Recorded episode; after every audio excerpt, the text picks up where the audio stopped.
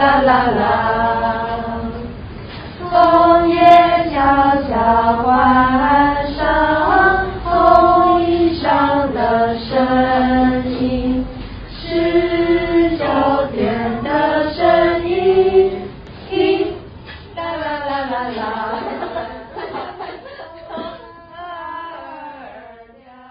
嗨，各位伙伴，大家好。我们今天访谈的对象是我们的新田老师。嗨，大家好。不过我其实人是在我们学校的保健室，对，因为新田老师也是我们的保健室阿姨。对。那大家可能对新田老师有点陌生，因为新田老师好像加入我们学校有三年，第三年了。但是之前是兼任老师，对不对？对，之前是兼任，然后也都只有上中学部的课，但是平常就是。大家一起哦，你说保健室吗？啊、保健室就是大家一起都可以进来这样。对、啊，保健室，所以你是医药相关背景的吗？呃，大学的专业是念那种很纯粹的生物研究的科系，是。然后到了硕士的时候是念天然药物，所以我其实是天然药物背景的。然后在一边念天然药物，我又一边去修园艺治疗，所以就是刚好硕士毕业的时候，就是有拿到硕士的毕业证书，然后也拿到那个园艺治疗的呃治疗师的证书，然后后来就又去上那个紧急急救护人员的那个执照。嗯、我来这里的第一年，就是刚好搬到这边的第一年，就是有出现保健室这个空间嘛，然后那个时候俊廷老师就把这个空空间托付给我。希他是说希望可以营造一个大家都可以放松的空间，然后学生就问我说，你会不会？新田老师你会在这边偷偷睡觉？我说不会，我很忙，我都没有时间可以躺下来。一个就是要备课嘛，然后就是作业就会这样跟山一样一直叠起来。然后另外一部分也是我坐在这边，其实三不五时就是会有人，一定会有人进来这样。对。然后有时候就是孩子们来讲悄悄话啊，然后或者是受伤来处理啊。然后或者是也会，我也是会支援一些各各班级的课，跟那个农耕有关系的时候，嗯嗯嗯，像那个昨天大地班的孩子从客家采菜跟艾草回来，然后他们就把艾草给我，然后我就会把艾草晾起来，然后它就会变成保健室的其中一个药材。你上课的话是跟中学部的孩子工作，所以上的课是生物理化之类的，就是生物、物理、化学加园艺。嗯，都是都是我我负责的，就是自然科。像这个冬天的话，就是七年级的燃烧跟声光热电与磁，八年级的力与电磁，所以就会是我的上课的负责的部分。因为我自己就是偏好的话，当然就是生物跟化学嘛，植物相关的。对，那现在就是物理的部分也是属于我负责的范围，所以我也。需要想想看，要怎么把物理跟我喜爱的部分可以结合在一起。诶，那个喜爱很重要，就是如果你真的很喜欢这个科目，那学生真的会觉得你上这个课很有趣，所以就会很想要让他们看见我觉得很有趣的那个部分。诶，这个也是我会想教书的原因，让学生看见我觉得这个世界很棒、很有趣的地方。我就跟他们讲说，这些有趣，我不跟你说，你根本都不会发现，所以我一定要告诉你们。这个很有趣的地方在哪里？这是一个我很大对学生教书的动力。以台湾来说，做这方面的公司啊，其实是一定是他说比学校来说更高的薪水了。但也一个是我我我对自己个人的认知，我知道我自己并不是，我并不觉得自己是一个擅长跟人交际的人。如果要说的话，我就是那种很纯粹的研究人员的性格，我可以很快乐的做自己喜欢做的事情，然后不跟人交流没关系这样。但就是因为自己现在有有了小孩嘛，然后就会发现，呃，有发掘那个分享的乐趣，会觉得对，如果我把我看见的这些很美好、很有趣的部分可以分享给其他人的话，是很棒的，是对我来说很。嗯，也是很重要的。嗯，这是从孩子上面身上有学到，觉得他看到一个很美的东西，他会赶赶快跟我说：“你赶快去看，那个东西很漂亮诶。”所以我也会想要把这种分享，然后得到的快乐给学生，而且加上学生也会给你一些很有趣的反馈，会让你看见，哎，对，就这个角度我没有想过，哎，嗯嗯嗯，这样可以也这么看，也这么试看看这样，就是在上课过程中会很得到很大乐趣的部分。那你为什么会加入童心呢？一开始是因为认识娟问老师，知道华德福教育其实是娟问老师跟我说的。我原本在那个喜乐小甜甜是，然后我们那个时候带身心障碍者做那个土窑、土墙跟土椅子的时候，娟问老师有来帮忙。然后我也是因为那一次活动认识娟问老师，然后有一次我们在吃饭的时候，他就有跟我分享华德福教育，因为他之前有说他是华德福的老师，但是我那个时候其实不知道华德福是。然后他那个时候我们一边吃饭，然后他就跟我分享华德福教育跟他现在在上的课。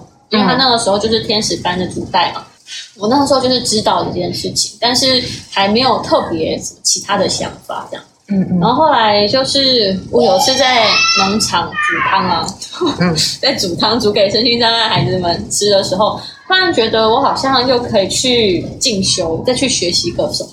对。然后那个时候华德福教育就就跑出来了。嗯。然后我那个时候就先去报那个慈心的师训，我就去报那个。慈心的师训的同时，童心也在开缺，因为那娟文老师就是童心的老师嘛，所以他那个时候学校开缺，他就是有把这个资讯传给我，而且他刚好开的缺是自然科，然后试教完之后就上了，对，说嗯，那我其实可以一边学习华德福教育，一边在现场执行，好像很棒，就是两边是同时的，所以那个时候就来。重新教书，嗯，然后也在一开始是兼任嘛，课比较少，对。对，然后就可能就只有呃一两门主课这样对，但是但是那个时候就已经每个礼拜会固定两天来同心了，对，就两个整天，然后除了上课时间，我就是在保健室，嗯，然后那个时候就有就有感觉到在这一个工作的环境跟一起工作的人的状态是我。很喜欢的，嗯嗯，就是大家都是在大家的做事的目的很单纯，对，觉得我现在就是要教好这一堂课，啊，我现在就是带着我的学生，我希望他们可以感受到什么，可以感觉到什么，嗯，然后讨论的内容都是很很单纯的，我就是在学校里面，我现在做的就是学校的事，我现在做的事情就是为孩子们做的事情。然后我现在做的事情可以让可以让孩子们看见什么？然后这是每个老师在这个现场在对话的过程中很清楚的一个目标，对，很清楚的目标，很对，很清楚的共识。我们就是要做到这件事情，然后做了这件事情，我可我我这边可以协助什么？我这里可以协助什么？我觉得这样的工作氛围是很很好的。大家思考的事情其实都是一样的。那个时候我挣扎很久，我挣扎了快两年，在想说要不要在学校当全职老师。后来就是真的是这个秋天进来当全职老师。那我纠结很久的原因，也是因为我知道我自己，我前面说我就不是很一个很擅长社交的人。对。所以如果我在这里当全职老师，我必须面对人的时间就会加长很多。可以想象我之前就是那种很纯粹的研究工作，然后后来在农场当园艺治疗师，其实是。其实跟人社交的时间不多，嗯嗯嗯嗯嗯，我可以有一个整天，我真的踏出家门，然后不讲一句话就再走回来的。你不会开口说话的，没有那个跟人社交的必要，对，跟那个时间也没有，因为你周围都没有人。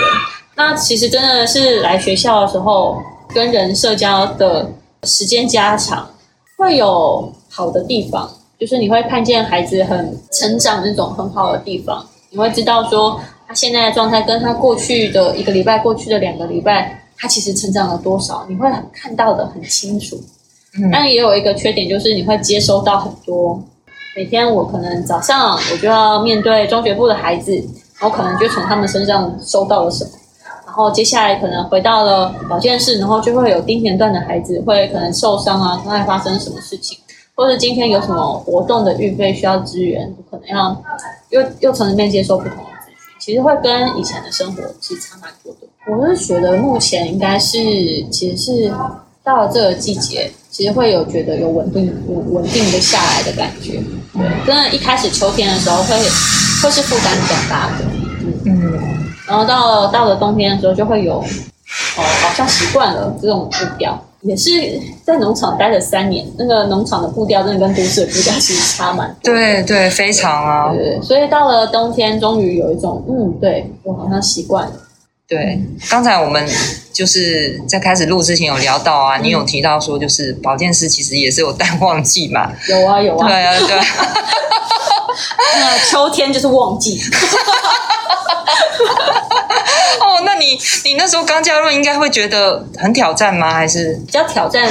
就是一年级的孩子嘛，是新生，一定会出现我想回家，我不想上课，然后也会因为我不想上课，然后身体上身体会出状况的孩子，这样，所以他们就会比较常来保健室报道，然后你会知道说他现在需要的不是真的是身体上面的不足，他比较需要是心理上面的支持，对，对他需要。一点力量，让他去面对一个全新的教室、全新的老师、全新的同学，这样。然后也加上秋天的时候，就会有什么健康身、健健康检查、身体检查，是这种事物上面的事情，会一直安插在你的上课节奏之中。所以秋天真的是一个比较挑战的时间。到了冬天，就是可能是着凉啊，肚子痛，然后。到了冬天啊，早上睡不饱，爬不起来，心理因素导致的身体不舒服的状况。然后，如果是寂寞的话，可能就是也是孩子累了啦，都这么多周了，他们也会有一些，例如比较容易感冒啊，比较容易着凉啊，哦，比较容易睡不饱啊，比较想回家，就会出现。对啊，因为你旁边就是一二年级的教室嘛，对，对啊。可是他们上课的状况，其实保健室可以听得蛮清楚。正上方是三年级，这样你会知道哦。今天三年级在楼上跳舞吗？在蹦蹦蹦。然后隔壁就会是嗯，可能唱歌啊的声音就会很清楚。我昨天很印象深刻，他们昨天第一次听到那么清楚的那个谢饭歌，嗯，对，唱的很很清楚，然后又很好听，这样对。孩子今天状况不错，对，不错，很好。今天中午看来会很顺利。孩子们其实蛮喜欢跑来保健室。然后你会发现，有的孩子其实他的，例如早茶之后的不舒服是肚子饿，就是他不要吃早茶，因为他早茶时间去晚了，不想要在可以玩的时间吃东西，但是他就会在上课的时候，因为饿饿到肚子不舒服，嗯，然后所以就变得很常，吃完午餐他就没事了。身体的，我我真的以整体来说，我们学校的孩子有一个很棒的点，体制内学校的小孩很难达到，就是他们对自己的身体的不舒服可以描述的很具体。例如，你可能有孩子来就说我肚子痛，但是这个时候，如果你问他说，你觉得是胀胀的肚子痛，像气球一样胀胀的肚子痛呢，还是你觉得像扭毛巾的扭来扭去的肚子痛呢，还是他会一直像虫虫动来动去的肚子痛呢？他可以描述得很清楚。我觉得今天是像气球那样，对，我今天的身体状况我不舒服，然后是怎样的不舒服法，就算是一年级的孩子都可以讲出来。我觉得这点超棒的，超级棒。他下一次就会知道说，哦，我这种不肚子不舒服的感觉是跟我上次那个是一样的，然后他们就会比较有意识的注意到说，对，我现在身体不舒服是怎么怎么样，然后到了 像松果，像松果已经会有一边走进来一边跟说跟我说，心婷老师，我今天早上吃了什么什么什么什么什么。然后呢，我觉得我今天我的肚子应该是胀胀的、痛的、不舒服，应该是因为我吃了这个。我说描述的很清楚，很棒。对，这样也帮助你对症。对啊，对，也会跟他们聊天，然后你会发现，其实他们是很有意识的去感受他们这几天发生什么事。因为有时候今天的不舒服不是一定是今天，一定可能搞不好是昨天或昨天晚上做了什么，或是前天做了什么。对啊。然后我在一边跟他们聊天的时候。有时候我就会提问，就说你们昨天晚上做了什么啊？有没有睡饱啊？然后他们其实都可以描述的出来。我我昨天晚上吃了什么？我昨天有做梦哦，然后梦到什么？然后我觉得我半夜应该有醒过来之类的。听起来像是就是你要从这个蛛丝马迹里面去判断嘛。对，但是它就不是，它就是一个在聊天的过程中。你可以听见孩子们对他每天感受到的东西，然后你就会说说哦，那今天可能是睡不饱哦。嗯嗯嗯嗯 叮啦啦啦啦啦。